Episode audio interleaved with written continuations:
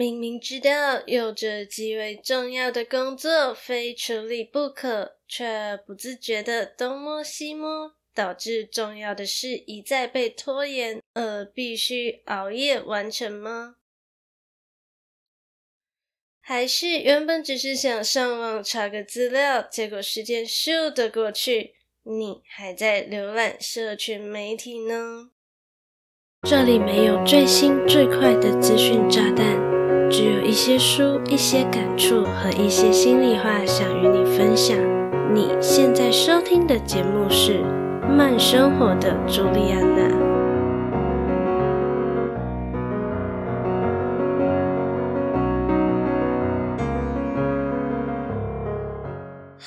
大家好，我是朱莉安娜，感谢你收听《慢生活的朱莉安娜》第三十九集。刚才提到的问题都和专注力有关，那你是否曾经察觉自己的专注力有所不足而感到烦恼不已呢？今天要和你分享的是一本我觉得只要是想要解决专注力不足问题的人都应该读一读的一本书，书名是《专注力就是你的超能力》。尽管书名有点中二，但书中没有任何一句废话哦，所有的内容都和专注力有关。像是专注力的重要性、提高专注力的方法，以及这些方法能如何运用在工作和生活当中。为什么我会觉得这是很值得一读的书呢？我自认是一个专注力非常好的人。可能我在出生的时候就把专注力的技能点了八十到九十分吧。简单来说，我不是一个容易分心的人。那在《专注力就是你的超能力》这本书中提到的不少方法，都是我真的会运用在日常生活中的。不管是以前的学生时期，还是后来出社会工作。到现在的自媒体以及生活上的管理，所以也能说书中提到的不少方法，就是我的个人生活习惯呢。如果你对本集节目内容感兴趣，想看这一集节目的文字稿作为复习，非常欢迎你到下方的资讯栏点击文字稿连结喽。那我们就开始今天的精彩内容吧。在《专注力就是你的超能力》这本书中有提到一个关键，那就是只要透过训练是可以强化专注力的。因此，只要学会了如何控制专注力，不论你的状态是多么的疲倦。你都能快速的进入专注状态，听起来很玄吧？但原理并不复杂哦。只要你能将需要运用专注力的事项自动化以及习惯化，你就能成为他人眼中看起来就算忙碌了一整天也能保持专注力的人。这是由于当人在发挥专注力的时候，我们的前额叶就会开始活跃，直到养成习惯后，小脑就会代替前额叶工作，以降低前额叶的疲惫反应，延长专注力维持的时间。人的专注力就像游戏生命值一样是有限的。只有透过不断的升等，才能提高生命值。当然，我知道你收听这个节目的专注力也很有限。那我们直接进入正题，来听听看，究竟有哪些方法能帮助提高专注力吧。作者在书中提出了七个能启动专注力的引擎，分别是环境、姿势、饮食、情绪、习惯、运动和静坐。如果每一个项目都细说的话，这一集的节目时长可能会很惊人。因此，我只会从这七个启动专注力的引擎中，挑出我认为比较容易实现或是亲测有效的项目来和你分享哦。我们先从环境开始说起吧。不知道你平时用来工作或念书的桌上是什么颜色的物品居多呢？在《专注力就是你的超能力》这本书中的环境启动引擎的章节中就有说到，对的颜色也是能帮助打造集中专注力的环境的。基于色彩心理学的理论。水蓝色被认为具有提高专注力、缩短时间感的效果。对于这个论点，我是非常认同的，因为我在马来西亚的房间的墙壁刚好就是水蓝色的，所以不管是我以前念书的时候，还是现在的我回家在房间工作，都会有一种很有效率的感觉。既然环境能影响一个人的专注力，那你在工作或是念书时的环境打造就相当重要喽。我相信现代人不论去哪里都是手机不离身的。那你知道你的手机正在夺取你的专注力吗？视觉范围内的任何事物都可能会让我们分心。因此，就算你只是将手机放在桌上，都足以降低你的专注力哦。当然，我也是很习惯性的会将手机放在工作桌上，但是我尽可能降低了会让我分心的因子。例如，我会在睡前就关掉手机的网络连接，并开启静音模式。到隔天早上的时候，我也没有睡醒就看手机的习惯，所以我的手机还是会保持在没有网络，同时是静音的状态。我就开始了一天的工作。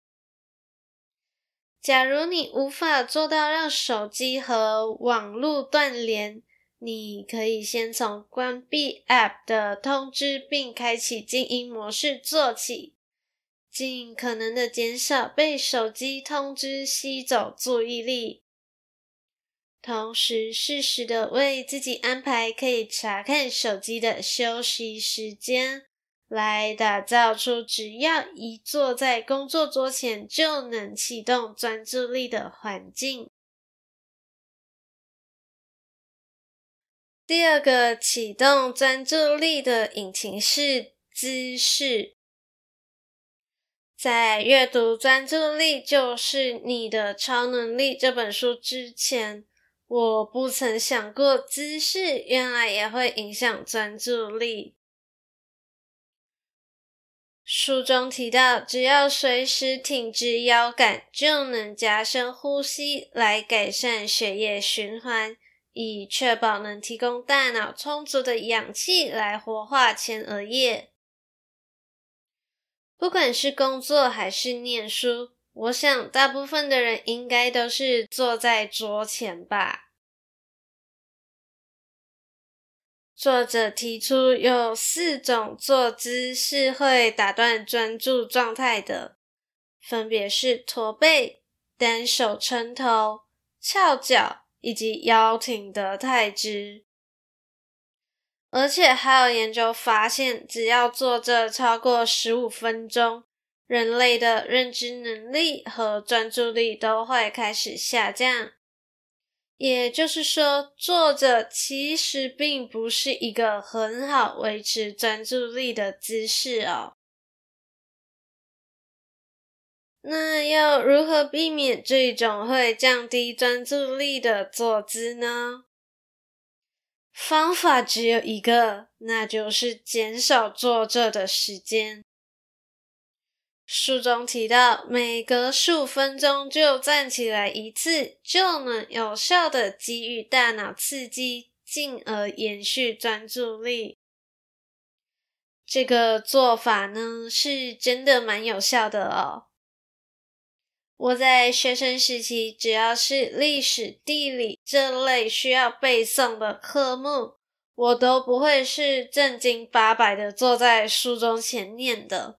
反而是拿着讲义在家中走来走去的念书，而且成效也非常好，我都称自己是贝多芬。不过在工作场合，想要每隔十五分钟就站起来动一动或走一走的话，几乎完全不可能吧？除非你是老板。否则，每十五分钟就站起来去倒水或上厕所，不管怎么想，都超级有可能会被认定成摸鱼吧？那究竟可以如何破解呢？你不妨参考一下我的做法吧。我本身有使用番茄工作法的习惯。最开始的目的是为了提醒我自己要记得喝水。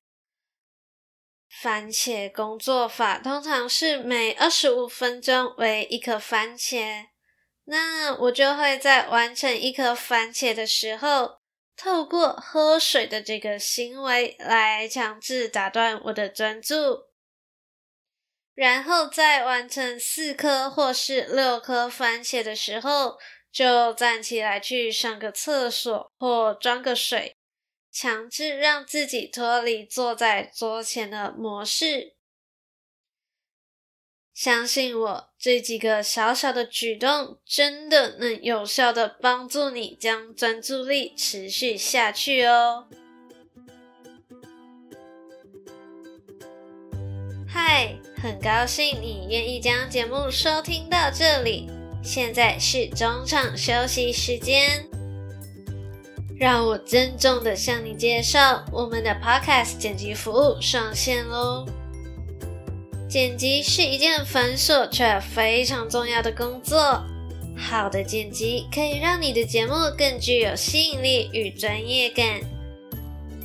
如果你想要踏入 Podcast 领域，却没有足够的时间或是经验，就请你把节目交给我们吧，我们可以帮你的节目去芜存菁，理出节目的高潮，让你的节目听起来更顺畅和抓人耳朵。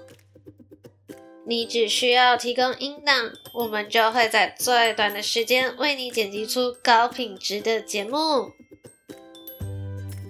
无论你是准备踏入 Podcast 的新人，还是有经验没时间的 Podcaster，只要你对我们的 Podcast 剪辑服务有兴趣，就赶快点击资讯栏的链接了解详情吧。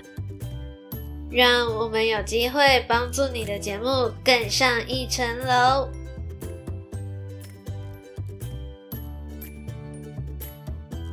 广告结束，让我们回到节目里喽。接下来，我们就来说说情绪能如何帮助启动专注力吧。你有体会过专注到忘记时间的感觉吗？我大概在小学五年级初次接触小说的时候，就深深体会过这样的感觉哦。当时的我认识了家中有好多小说的朋友。我很常向他借小说回家看，通常都是一看不得了，就连我妈的唠叨都会被我自动消音。这个过程就是心流，指的是百分之百投入在现在面对的人事物的状态。要达到心流状态，必须包括以下四点：一、处理的项目难度适中；二、觉得一切都在掌握之中；三、及时收到正向回馈；以及四、没有其他打断专注力的要因。只要满足了以上四点，就可以发挥出极高的专注力，并感受心流带来的兴奋感。换句话说，心流带来的兴奋和喜悦会让人更渴望再次专注。因此，从中可以了解到，专注和情绪之间是有着密切关联的。不知道你是否有在很生气的状态下处理过重要任务吗？以我为例，当我的心中有一团怒火，却不知该如何发泄，我就会选择工作。原因很简单，工作摆在那里就是等着我去做嘛。那我也体验过在怒火中烧时，把工作顺利完成的快感。在《专注力就是你的超能力》一书中有提到，愤怒的情绪是所有情绪中最容易驱使人进行有目标的行动的。一旦有了具体的目的或是目标，我们的行动就越积极。因此，生气的时候做事情的专注力和效率也很高哦。不过，值得注意的是，愤怒的情绪的高峰值很短，所以一感到生气就马上执行任务的效果最显著。气消后就没有效果喽。尽管愤怒是一种正常的情绪表现，但应该也没有人无时无刻都在生气吧？而且，相较于愤怒的短促高峰期，快乐和开心的情绪更能激发人的创意，并加快做出任何决断的速度。同时，好心情更能让你快速进入心流状态哦。作者提出了一个很理想化的概念，那就是预测情绪变化来规划行程。但对于这个部分，我比较不认同啦。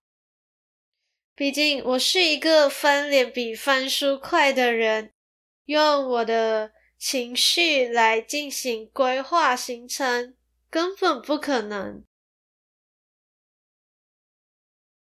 第四个，我想与你分享的启动专注力引擎是习惯。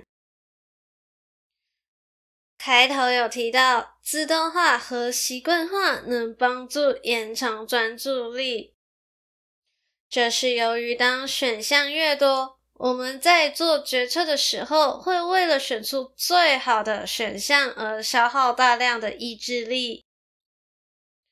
换句话说，只要减少可以选择的机会，就有助于专注力的提升。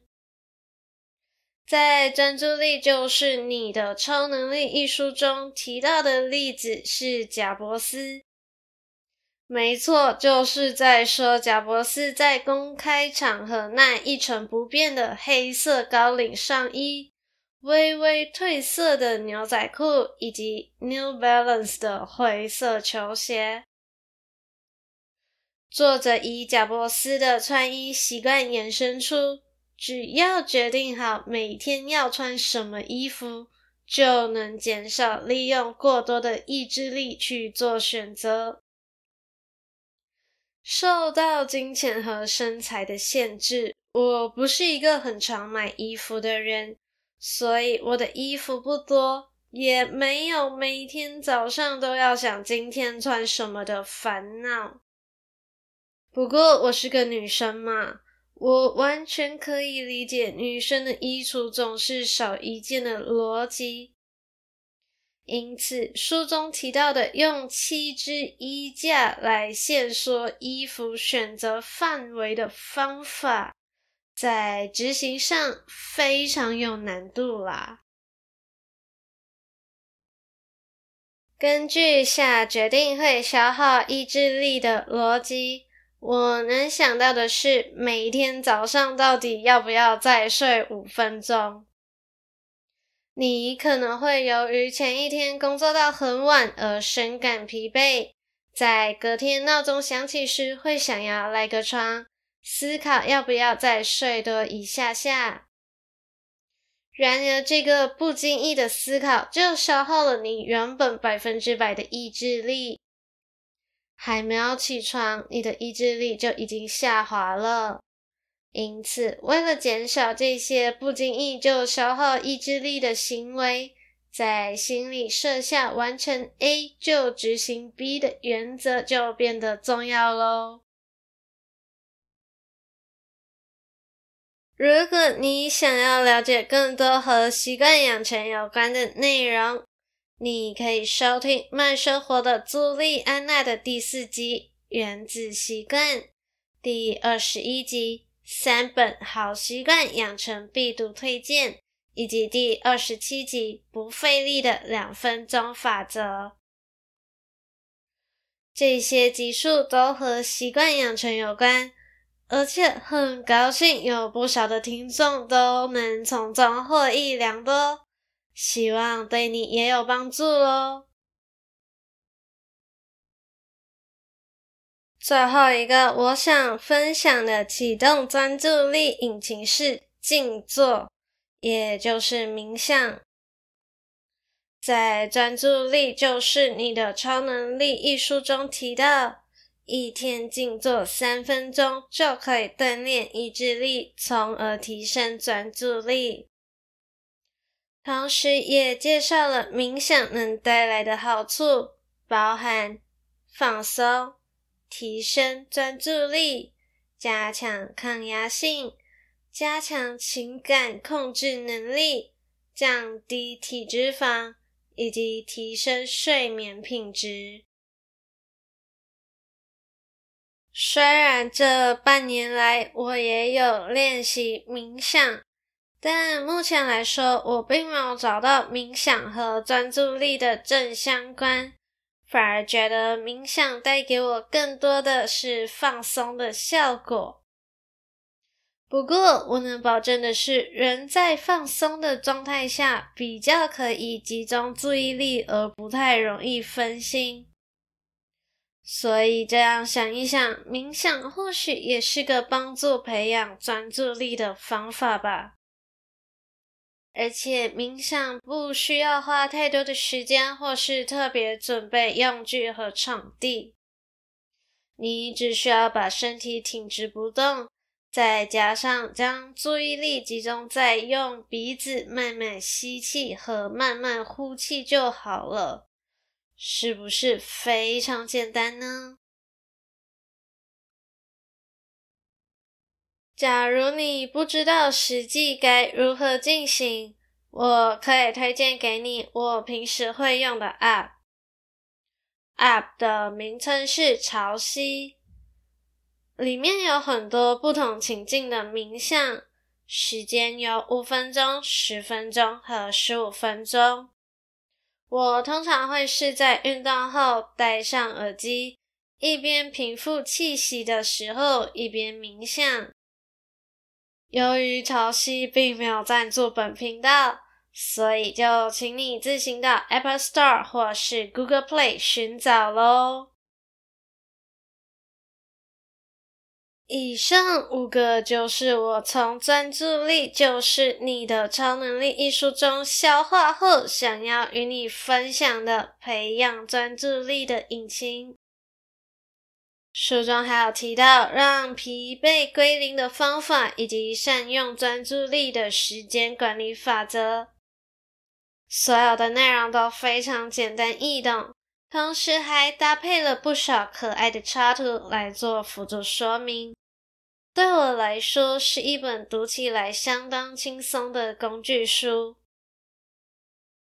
而且这本书也运用了我在前面说的色彩心理学哦，内页的重点都用了水蓝色荧光笔的方式呈现出来，因此这本书真的有提高专注力和缩短时间感的魔法呢，非常推荐给想要提升专注力但又没有大量文字阅读习惯的人。绝对值得你把这本书当成床头书，有需要的时候翻一翻，帮自己补充专注力能量哦。好啦，这一集的节目就来到尾声哦。非常感谢你愿意在百忙之中收听慢生活的朱莉安娜，希望你喜欢本期的节目内容。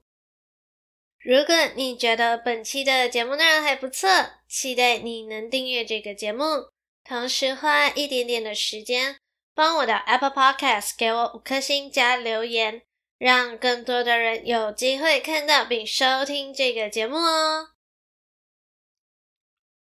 假如你是 Spotify 的用户，现在也可以在 Spotify 中留言给我喽。此外，也非常欢迎你将正在收听的集数转发到 Instagram 的限时动态，同时 tag 标记我，让我知道你正在收听这个节目。想用行动支持我的话，欢迎点击资讯栏 Buy Me a Coffee 的赞助链接，只需要一块钱的美金，你就能成为我的干爹干妈，帮助我购买更多的喉糖。让我能继续在这里用声音分享更优质的内容给你。现在已经有越来越多的人会到慢生活的朱莉安娜的 Instagram 和我互动喽。假如你想和我互动却很害羞，你也可以私信给我哦。我的 IG 账号是。J U L I A N A C H O O C O M，欢迎来找我，